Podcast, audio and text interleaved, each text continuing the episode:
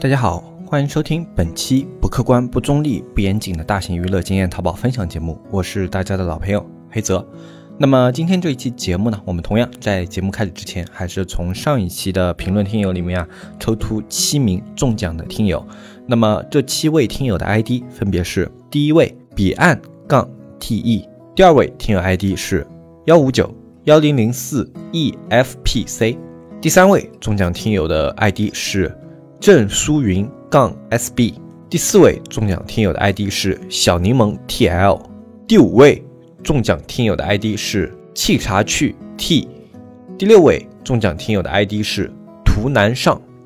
第七位中奖听友的 ID 是 K E I Y A N Z Z。那这就是上一期中奖听友的名单啊。那么同样在这一期的节目下方，你只要留言，不管留言的内容是什么，留言的形式是什么，只要参与留言了，那么都有机会获得我们纸木送出的季卡会员一份啊。有了季卡会员以后，九十天以内。你都可以观看我们纸木小程序的内容，包括这期间更新的内容都是可以看到的。呃，对于那些想要去学习电商啊、长期在电商发展的小伙伴，相信是有一定的帮助的。那好，接下来的话，我们还是来聊今天这一期节目啊。上一期节目的话啊，聊的稍微短了一点，所以这一期节目的话，我们稍微啊讲长一点，我们会多讲一些内容。呃，首先我们来讲的第一个内容是关于处罚方面的啊。处罚方面的话，这个东西更多针对于新手，因为老手的话应该已经不会上这样的当。了，呃，现在呢有很多就是刚刚啊，你进淘宝了以后啊，你可能会涉及到刷单啊，或者说你使用别人的图片啊，或者说你去使用了别人的 logo 啊、商标啊什么的，反正你会涉及到一些违规行为。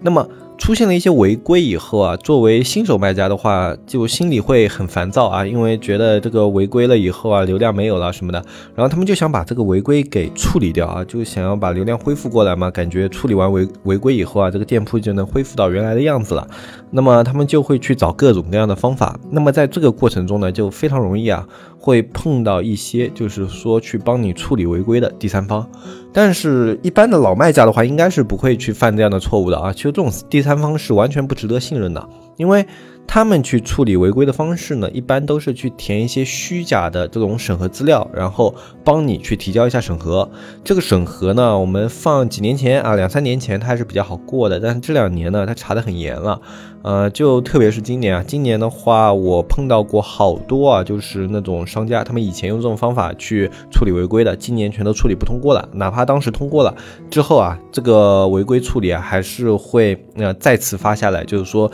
呃，请你提供真实有效的这个申诉凭据啊，基本上会有这么的一段话。就现在，淘宝对于这种审核证据啊，审查会变得严格，非常非常多啊。以前的话，你只要这个，呃，看上去像那么一回事儿，基本上都能审核下来。那么现在的话不行了，呃，现在的话，我们还要注意的一点就是，如果你提交了虚假的凭证进行审核，你的处罚力度会被加大。而且有可能啊，会面临司法上的一些问题啊，就比如说，呃，这个投诉你的这个人啊，他是这个权利者本人，要就比如说，呃，你用的图片是这个拍摄的摄影作者本人，或者说画是那个画家本人啊，那么现在的话，他们如果啊认定你这种违规啊，已经侵犯他的权利了，然后你在申诉的过程中还使用了假的公章或者说假的身份证信息的话。那么接下来，该权利人啊就有可能可以对你发起诉讼啊，就直接进入司法流程。那么进入司法流程以后呢，基本上你是非常吃亏的啊。一个，因为像淘宝网啊这种东西，他们对证据的信息啊都会有留存，而且他们的证据固化的话会留存一段时间的。就比如说你今年上半年被处理的这种案底啊，基本上在整个淘宝服务器在这一年之内都是查到的，所以它证据会固化一段时间。那么在固化这段时间内，呢啊，淘宝啊，它作为一个三方平台，如果就在这个调查过程中啊，需要去调查这些信息的话，那么淘宝是会提供给检方的啊。就比如说检方要审查这些信息，那么淘宝是会提供给检方的，而且这些信息是有较强的法律效力的。嗯，我们国内的司法体系跟国外的还是很不一样的。这个大家可能之前看过，就是国外他们的最高法如果涉及到一些违规啊，想要这个苹果公司去提供一些这个。犯罪人的信息啊，就比如说他手机里面的一些信息，苹果公司为了保护犯罪人的隐私，他们是有权利拒绝的。啊，但是在我们国内的话是没有这样的一些这么高的一个隐私的保护度的。那么在这个过程中，如果你的违法信息确实啊，一个是侵犯了别人的著作权，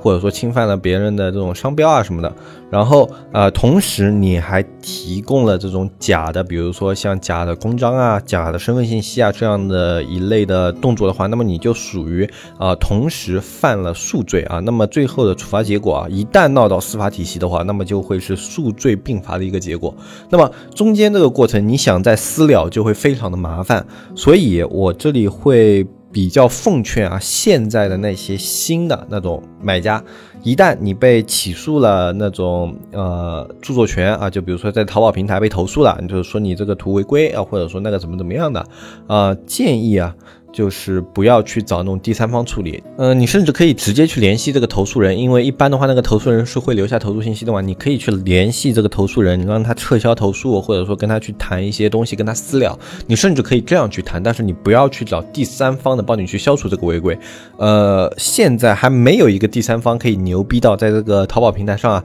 呃，帮你从什么后台抹消这些呃你的这种呃违规记录啊是不存在的，他们也只是去帮你做申诉，然后用的。申诉信息还都是假的啊！我可以百分百的确认，市场上所有的去消除违规的三方都是这样去操作的啊！所以在这个过程中呢，你就一定会涉及到两项违法啊，一个是侵犯著作权，另外一个就是造假。嗯，后面虽然也会有调解流程啊，但是这种调解流程的话，一般成本就会相比于你私了要高很多。呃，一般的话，我们是不会说去建议你去找这种三方的去消除违规啊什么的。你差评还可以去找一下三方，因为差评的话，它顶多就。就是帮你去服务客户啊，或者说帮你去投诉客户的评论啊什么的，呃，不会涉及到什么特别严重的违法。但是这种违规啊，这种侵权类的违规啊，就一定不要去找这种三方进行处理。呃，这个我就提醒一下这种新进淘宝的一些卖家啊，这两年对于这方面的东西越来越严了，以后也不会放松的。一个东西它一旦严格下来，而且它是一个正确的一个法令的话，那么它以后是不会放松的。那这一点的话，基本上是可以确信的。那么所有去淘宝啊，不管是淘宝平台、拼多多平台，你还有其他抖音电商平台的话。呃，一个啊，就及时的做一下自查，看看自己店铺里面有没有可能会涉及违规的东西，及时做调整、做修改。呃，有时候一个小小的修改就可能给你挽回很大的一个损失啊。嗯，另外一个有时候就是该舍弃的东西还是要舍弃。你一个店铺其实它的成本说不上会有特别高啊，哪怕你一个已经运作比较成熟的店铺，它能够给你带来稳定的一个利润，但是呃，如果它涉及到这种违法的东西的话，那么要么你就吃个哑巴亏，把这个扣分，把这种降。全给吃下来，然后慢慢运作到店铺恢复正常，要么就这个店铺不要了，重新新开一家店铺。两个事情其实都没有大家想象的那么困难，就没有那么难熬的，就。基本上，如果你的运营的本身的这种思路啊、结构啊不变的话，那么你重新做起一家店铺，以及你去把这个店铺慢慢等它恢复的话，呃，都还是一个时间过程。就它可能耽误你一些时间，但是它不会影响到你在电商这个行业的本质。一个会做电商的人，他是不会因为呃，就是一次啊这种店铺的下滑什么的就再也起不来了。这种很少，要不然的话，就是你这个店铺就完全是靠运气起来的。那是没办法，呃，但这样的话，你也不具备长期在电商这个环境里去生存的能力啊。所以归根结底，如果你能够长期去做电商的话，那么这些问题就全都是小问题。啊，这个希望大家把主次分清楚啊，不要有时候为了去呃看重眼前的一些利益不舍得啊，然后给自己陷入一些更大的麻烦。啊，这种事例我们在生活里面也多多少少看到过，所以这期节目也是先给啊这个方面就是没有足够经验的一些卖家提个醒啊，就有的时候你觉得哎只是找了一个人去处理一下东西，呃，但是最后导致的结果可能是很严重的啊，呃，这个东西的话就。怎么说呢？呃，虽然说什么假的东西都是他去做的，但是实际使用这个东西受利人是你啊，所以你在法律上，呃，也是要承担很大的责任的啊，这一点一定要拎清楚。然后另外一点的话，跟大家聊一下吧，就现在有很多人会觉得运营开始变得不重要了。其实这个东西的话，如果听我们节目听得早，我们早在这个节目。刚开始跟没多久的时候，应该有两年多了吧。我们说这件事情，就是我们说，运营这个岗位啊，就在以后，它就慢慢的就会被各种各样的算法、各种各样的软件给代替掉啊。这是我们很早之前的一个看法。呃，现在呢，其实随着时代慢慢发展啊，很多人都开始意识到这个问题了。就包括我们现在也会有社区里面的一些朋友在问啊，就我现在感觉。我这个直通车啊，我怎么开？哎，我都开不过那些呃自动的那种开车的软件啊，或者说，哎，我这个东西不管怎么投放，感觉最后的一些投放的效果结构啊，像超级推荐啊这种，哎，都没有一些这种软件投出来的合理。那这正常吗？其实这很正常啊，不是运营的能力下滑了，是这些 AI 他们的算法开始变得越来越合理了，尤其是在大类目，一些小类目的话，还可能因为这种类目的特殊性啊，有一些小小的偏差啊，有可能人还可以干得过机器，但是在大类目上的话，现在人跟机器啊，基本上就是已经不平等了。啊，为什么呢？因为像 AI 啊、大大数据啊这样的一些东西啊，它是不断在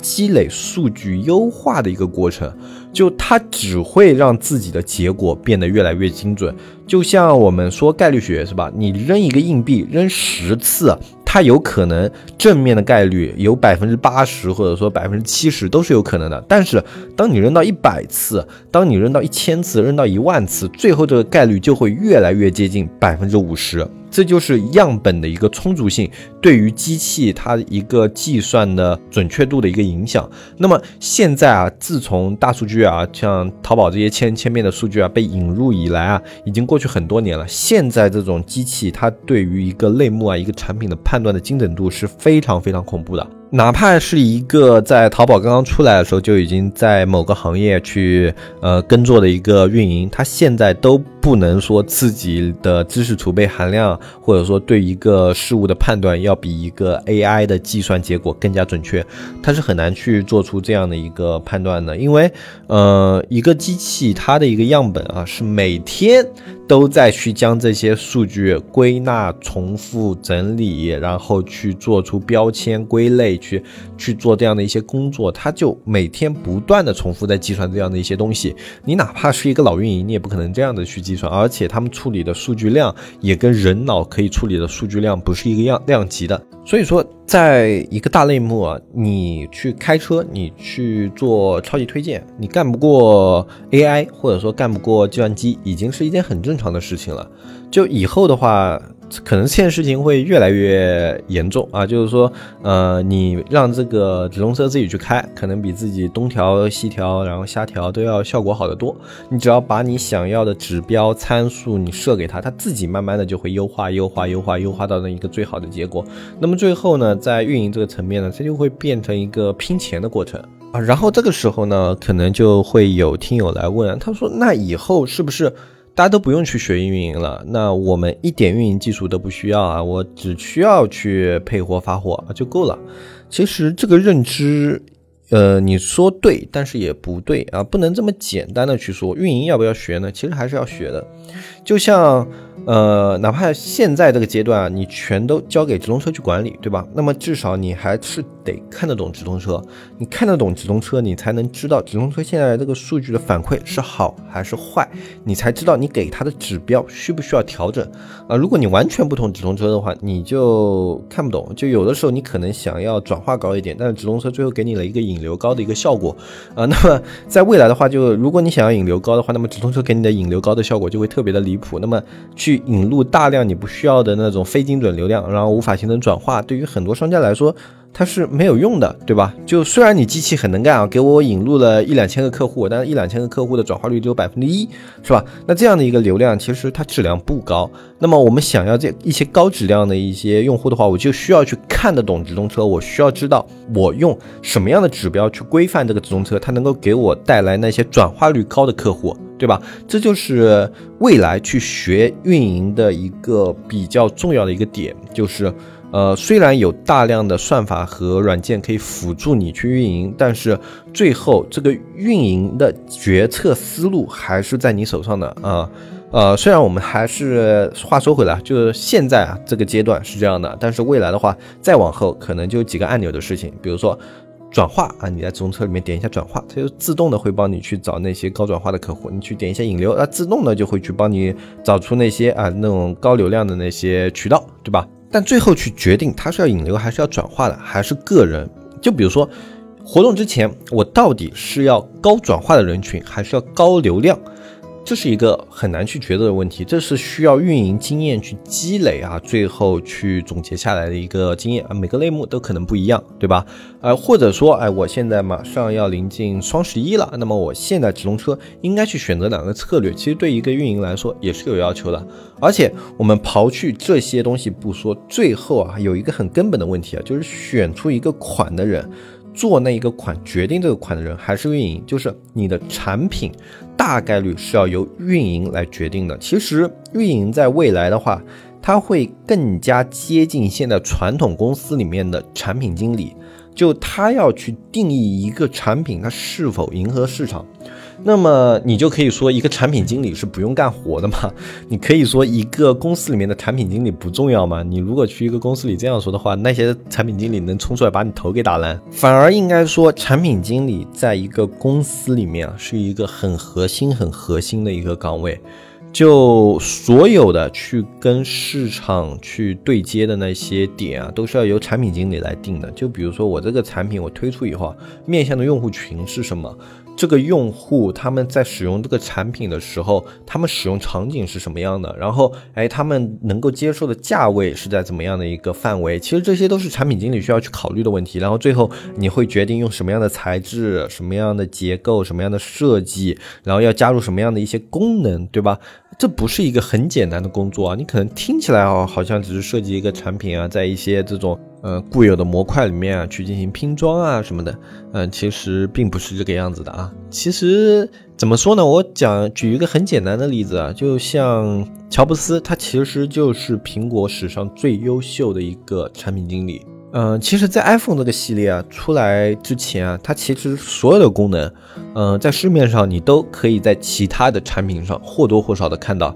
呃，比如说像触屏。对吧？比如说像一些呃那种交互啊这种理念，你都可以在一些其他的一些产品上见到影子。但是就是这些全都不像是独创的这些功能，它整合到了一起，经过了优化，在考虑到了用户的使用场景以后，它就变成了影响后世手机形态的一个产品。哎，它变成了一个完全符合这个时代的人对于一个掌上设备的一个需求。这样的一个产品。那么，如果未来的运营你要具备类似于这样的能力，你要有去界定一个产品的能力，那么你就是要对市场有认知，要对人群有认知，你要对产品的本身有认知，对这个市场的价格的这种敏感度有认知，这种都是机器很难很难去代替的一些东西，至少在短期里面，呃，我认为 AI 啊暂时还做不到啊，就说，呃，未来我们说不准，那是一个很远的未来了，但是在短。短期以内啊，